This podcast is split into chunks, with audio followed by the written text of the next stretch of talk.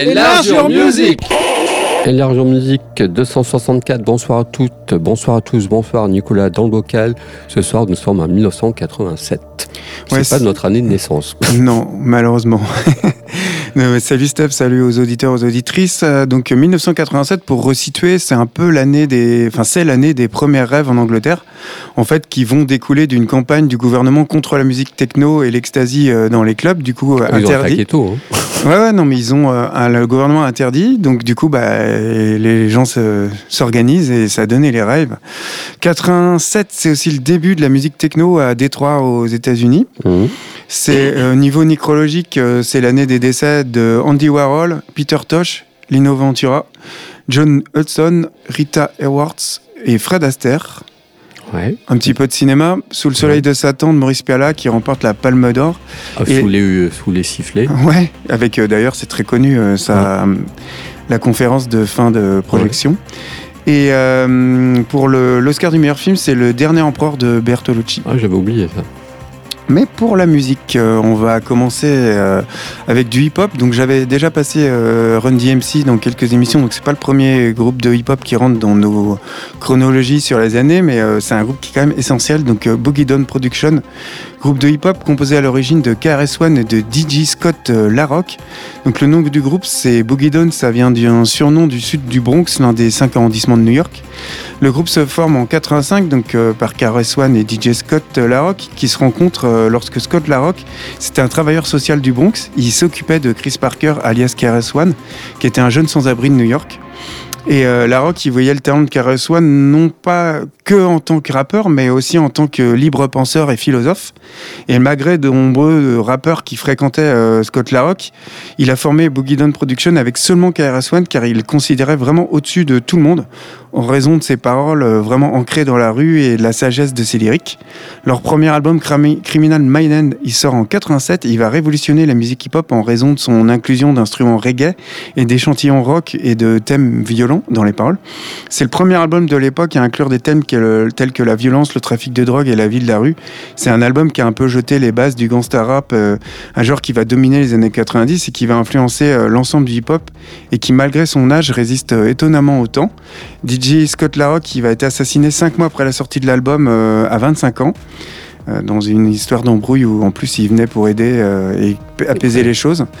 Euh, sa production, ça a été un élément essentiel, du succès de Boogie Down Production. On peut entendre son influence chez presque tous les producteurs new-yorkais des années 90, en particulier Pete Rock et DJ Premier, ainsi que dans une multitude d'artistes qui, vont, qui ont été influencés par eux. Le groupe se sépare en 92 et KRS One, malgré une carrière solo impressionnante, il va jamais retrouver la magie qu'il avait dans Boogie Down Production. Voilà, j'ai beaucoup parlé sur, sur cet, euh, cet artiste, mais franchement, ça me tenait à cœur. Et on va écouter le titre 9 mm Ghost Bang, issu de leur premier album, donc le premier album du Boogie Down Production, Criminal Maiden, un album paru en 87. Puis pour ma part, ça sera Dépêche Mode. Yes. Dépêche Mode avec l'album Music for the Masses qui est euh, probablement mon préféré. Sans quel groupe qui est leur sixième album. C'est le voilà, je vais rien dire sur Dépêche Mode parce que pas besoin. Euh, alors avec Dépêche Mode, ce, ce disque, le- ce disque de Dépêche Mode euh, va, on va asseoir sa renommée en Europe et lui ouvrir une carrière internationale, surtout en Amérique. Où, voilà, où ils étaient inconnus. C'est aussi euh, une pierre angulaire parce que c'est aussi la fin du tout synthé qu'ils en- qu'ils avaient avant et qui va qui va continuer avec l'album d'après qui suivra Violator. Mm. Voilà, c'est un groupe qui le seul album du groupe qui a été enregistré en France, au studio Guillaume Tell, je crois, mais ça je suis pas sûr. Euh, c'est aussi un groupe où, comme c'est des filous, ils sont pas caricaturés. Ils ont même glissé des, des influences Kraftwerk, qui est leur influence première dans leur disque. Il y a des morceaux euh, tubesques qui n'ont pas vieilli, euh, comme euh, Never Let Me Down Again, qu'on peut écouter encore maintenant. C'est un, de leurs disques qui a, pas vieilli en fait. hein. Parce que les, ceux, les Black Celebration, c'est un peu Oui, c'est un peu plus difficile, ouais, c'est vrai. Mais celui-ci, dont je prends toujours autant de plaisir à l'écouter depuis 87.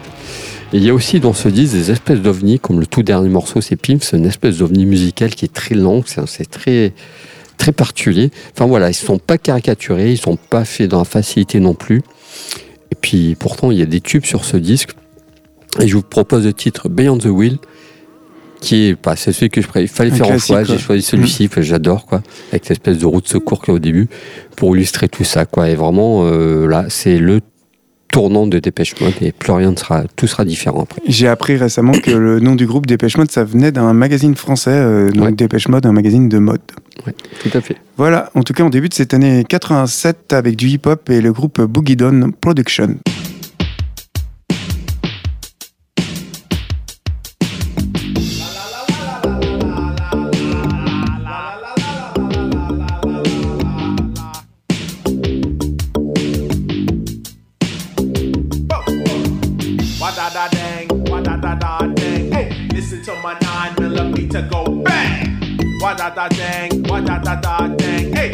This is KRS1. Been to a crack dealer by the name of Peter. Had to buck him down with my nine millimeter. He said I had his girl. I said, now what to you, stupid? But he tried to play me out, and KRS1 knew it. He reached for his pistol, but it was just a waste. Cause my nine millimeter was up against his face. He pulled his pistol anyway, and I filled him full of lead. But just before he fell to the ground, this is what I said.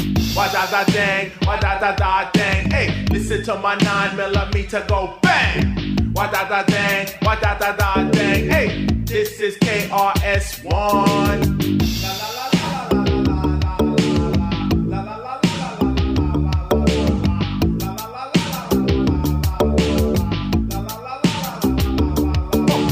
Seven days later, I was chilling in the herb. Gave seven days too much when the gossip has to circulate. Puffin' since I mean I heard knock, knock, knock. But the way that they knock it did not sound like any cop. And if it were a customer, they'd ask me for a nick. So suddenly I realized it had to be a trick.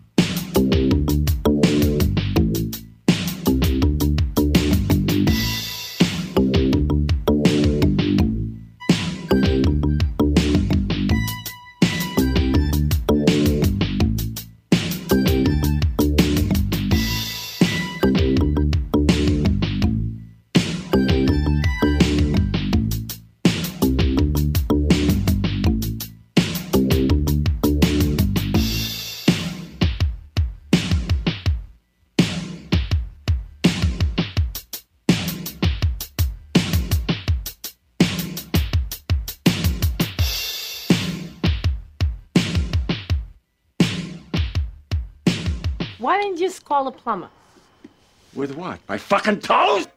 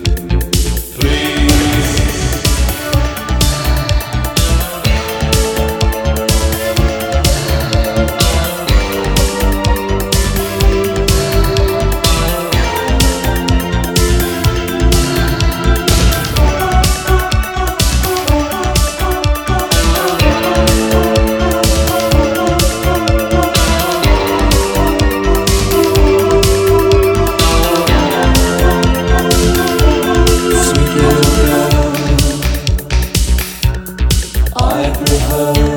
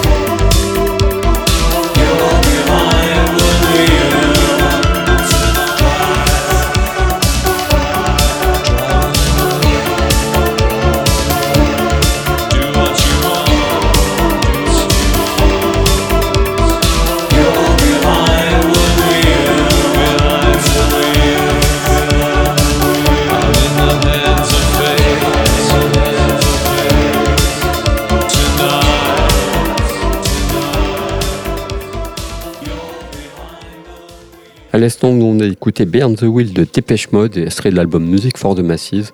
Je voulais rajouter aussi qu'ils ont glissé aussi des notes germaniques, euh, aux sonorités germaniques dans leur disque. Et puis on va enchaîner avec euh, Field of the Nephilim, un groupe que nous affectionnons tous les deux. Ouais, c'est clair. ouais. Moi, je préfère le deuxième et troisième, mais bon, ça, c'est juste mon avis personnel. Voilà, The Field of Nephilim en 87 ont sorti Down Razor. C'est un groupe gothique euh, rock euh, un peu musclé, plus musclé que, que Sister of Mercy, mais ils Oui, font oui. partie des trois groupes euh, vraiment gothiques qui ont, Qui ont lancé la vague. qui ont lancé ce mouvement Mm. avec Sister of Mercy, Baos et Field of Nephilim. Trois groupes euh, dans le même genre, mais avec des sons différents. C'est le moins connu des trois. Oui, c'est le moins connu des trois.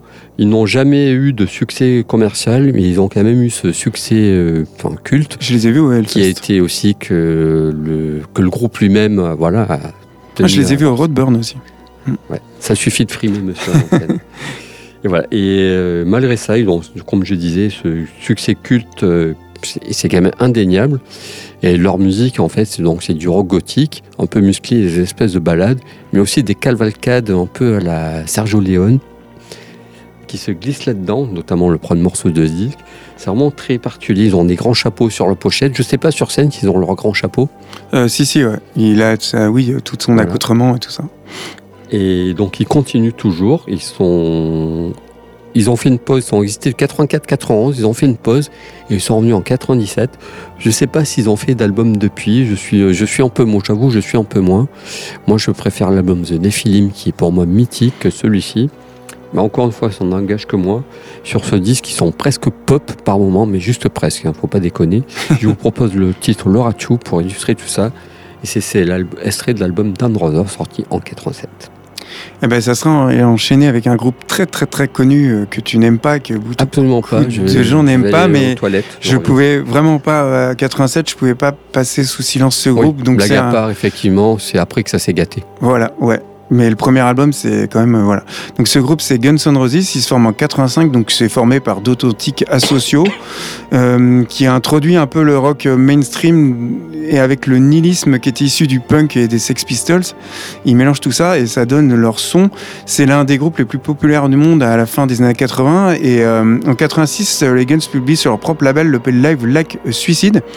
Et les 10 000 exemplaires pressés, ils vont s'écouler très vite. Et Geffen offre un contrat durable au groupe, mais en fait, euh, avec l'argent de l'avance, euh, bah, il disparaît en remboursement de dettes et en achat de drogue. hein. c'est vraiment des asociaux.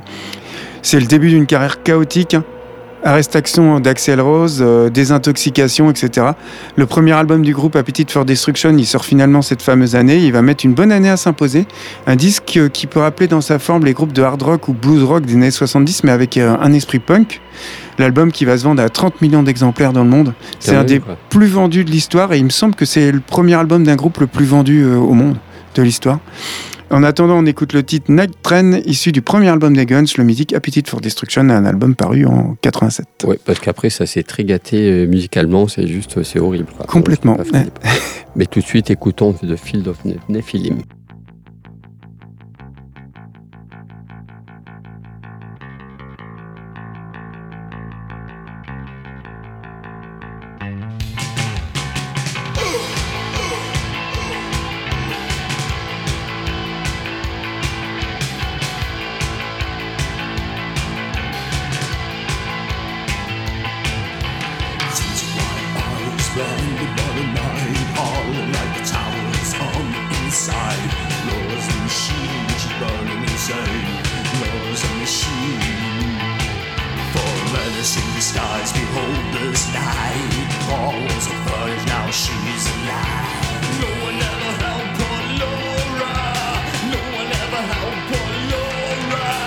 Laura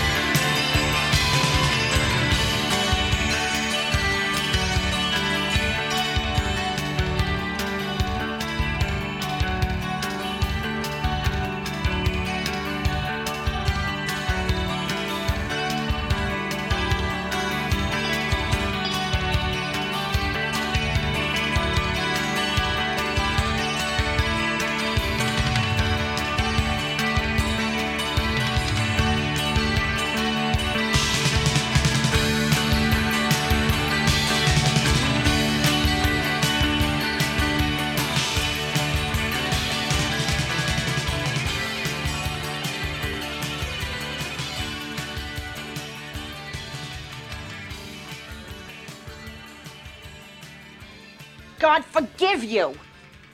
There is no God. Hey!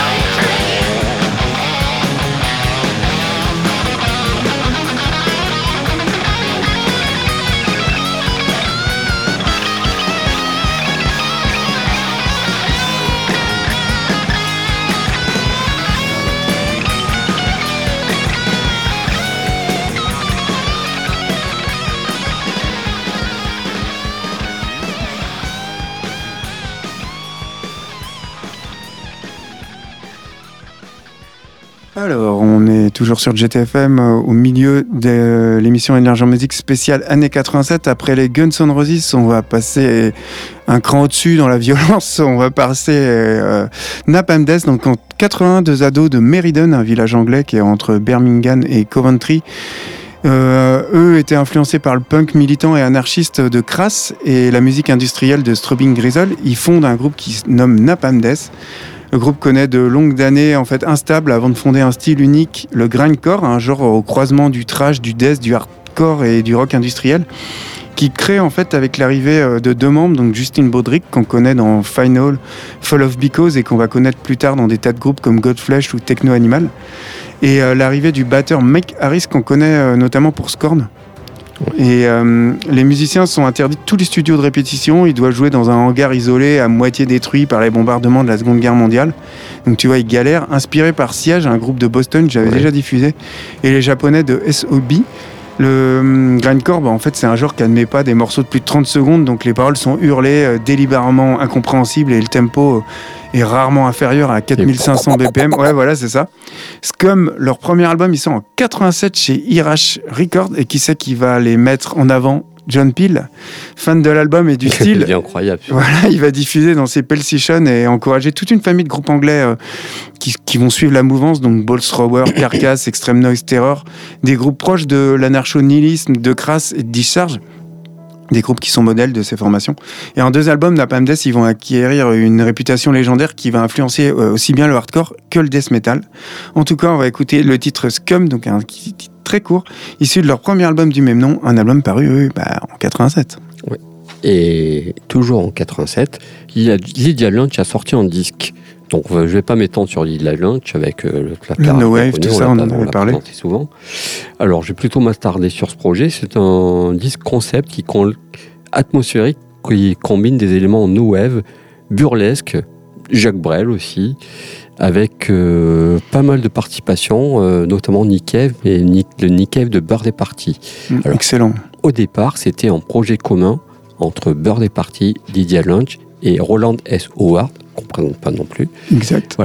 Mais Lydia Lunch a sorti ça sur son propre label, avec en rajoutant une participation entre autres de Thurston Moore, ce qui n'a pas trop plu aux autres euh, convives, donc du coup ils sont un peu brouillés.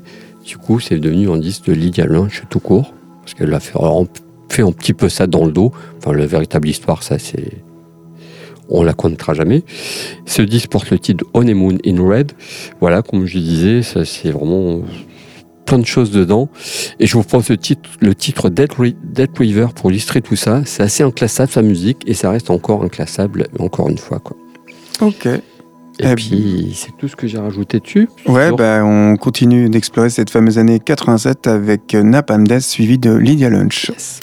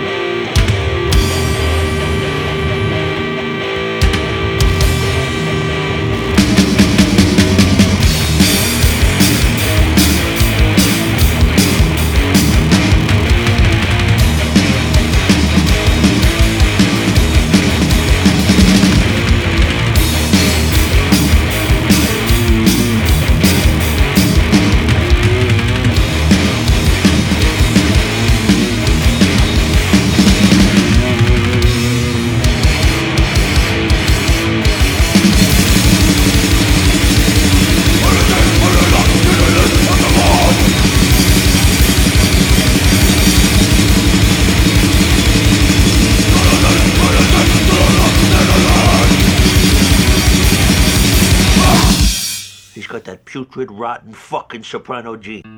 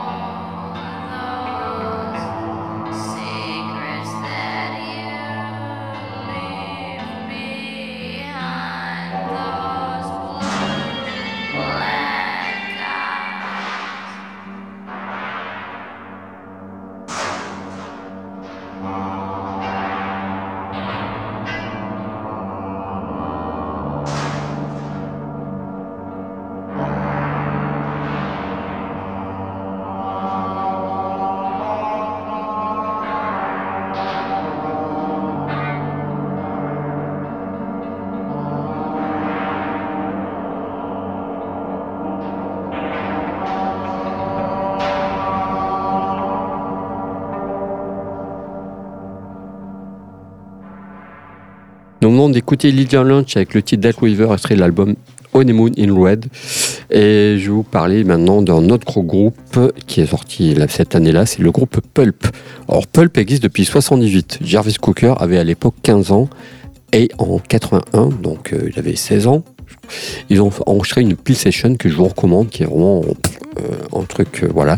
C'est-à-dire que euh, John Peel enregistrait même des adolescents. hein. Il je tiens à le dire. Alors Pulp euh, a sorti des disques bien avant le côté pop, bien avant les années 90-2000, bien avant Common People, que morceau que j'adore. Bien avant tout ça, ils ont sorti des disques euh, dans l'indifférence totale, des disques euh, très sombres, des disques qui avec des textes effrayants, avec des ambiances un peu inquiétantes, claustrophobes comme disait lui, un peu totalement folles, notamment ce disque Frix qui porte bien le nom, avec le premier morceau avec ces espèces de ricanements, c'est assez malsain, et même quand c'est des petites balades pop, c'est pas c'est pas mieux, hein, donc euh, voilà.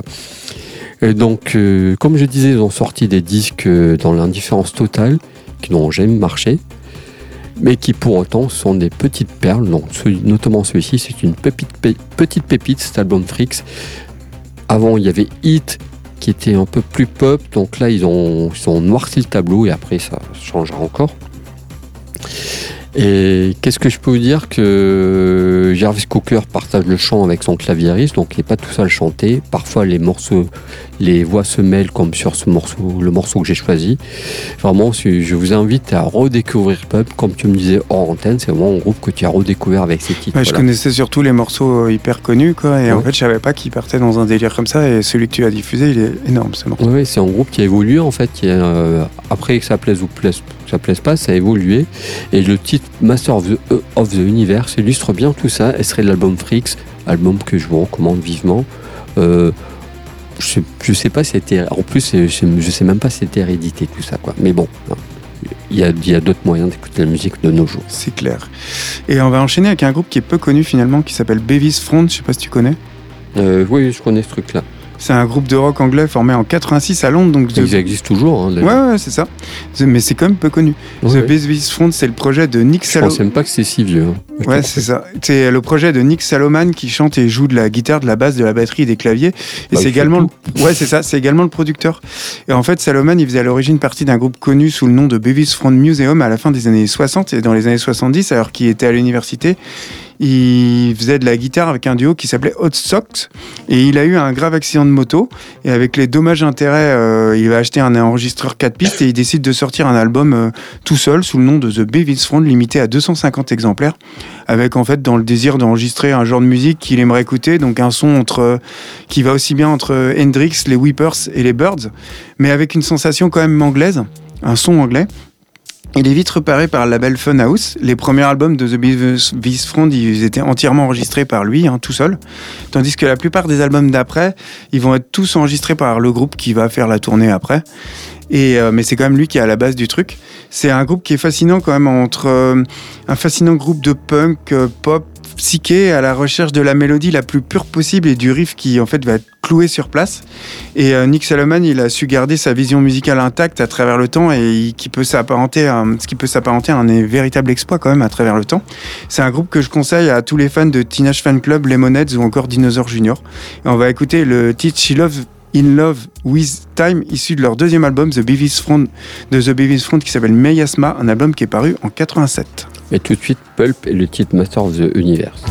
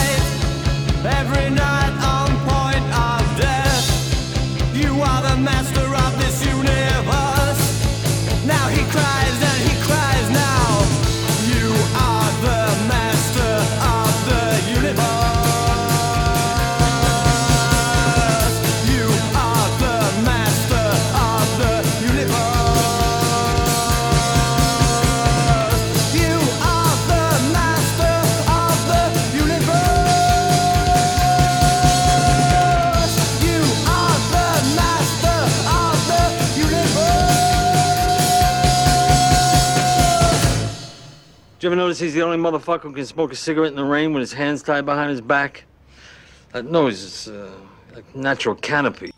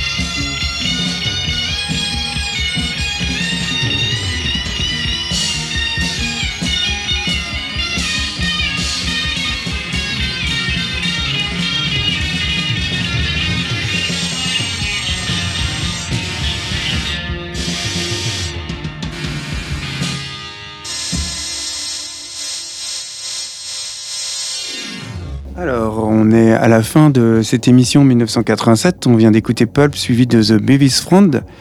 Et là, on enchaîne avec euh, nos deux derniers titres, à savoir euh, Union Carbide Production, un groupe de garage rock suédois originaire de bon. Göteborg. hein, on les avait déjà diffusés, notamment sur bon la spéciale suédoise. En 80, deux futurs membres euh, du groupe se rencontrent pendant un concert de Yuka Subs. Ils partagent le même intérêt pour tout ce qui est punk, hardcore, et en fait, ils vont se lier d'amitié. Ils vont former le groupe Sure Tracking Trio, qui va devenir après divers changements Union Carbide Production. Et le groupe tire son nom euh, en fait d'un fabricant d'insecticides qui s'appelle Union Carbide Corporation.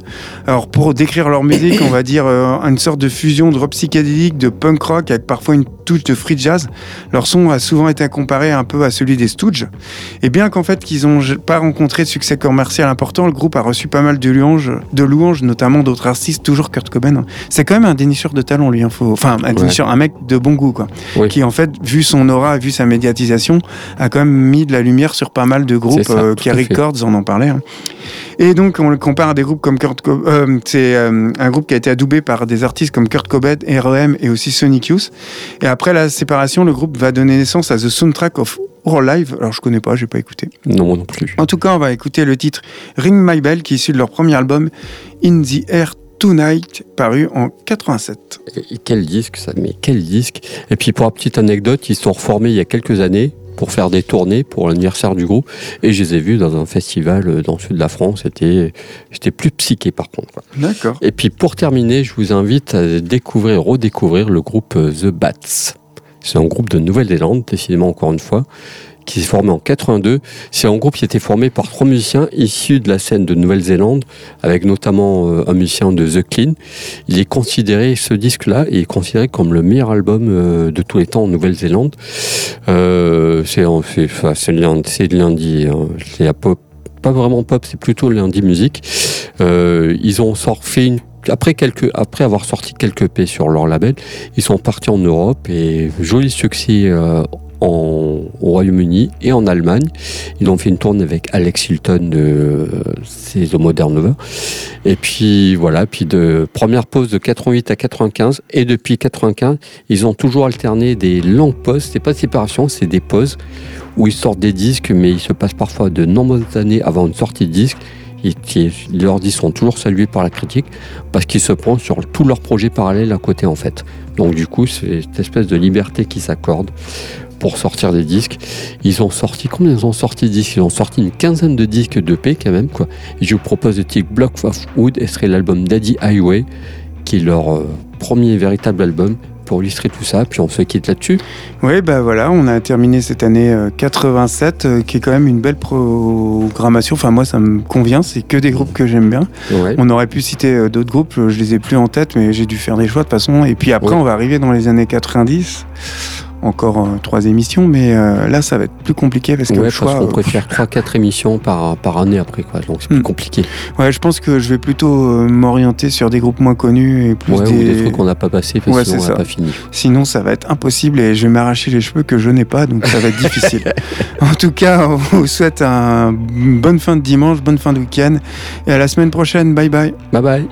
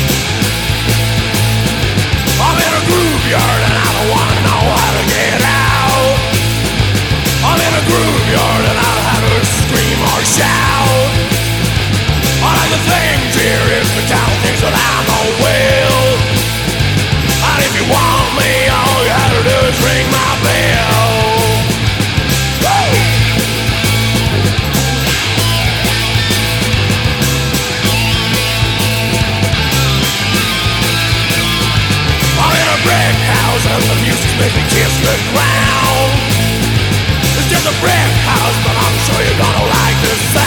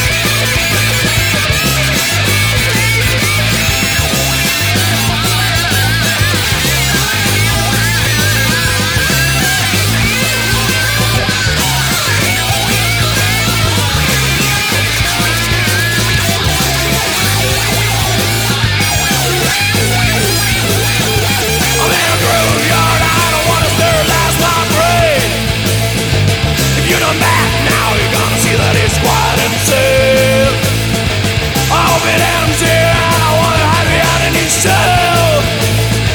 But if you want me all you have to do is ring my bell. Just ring my bell.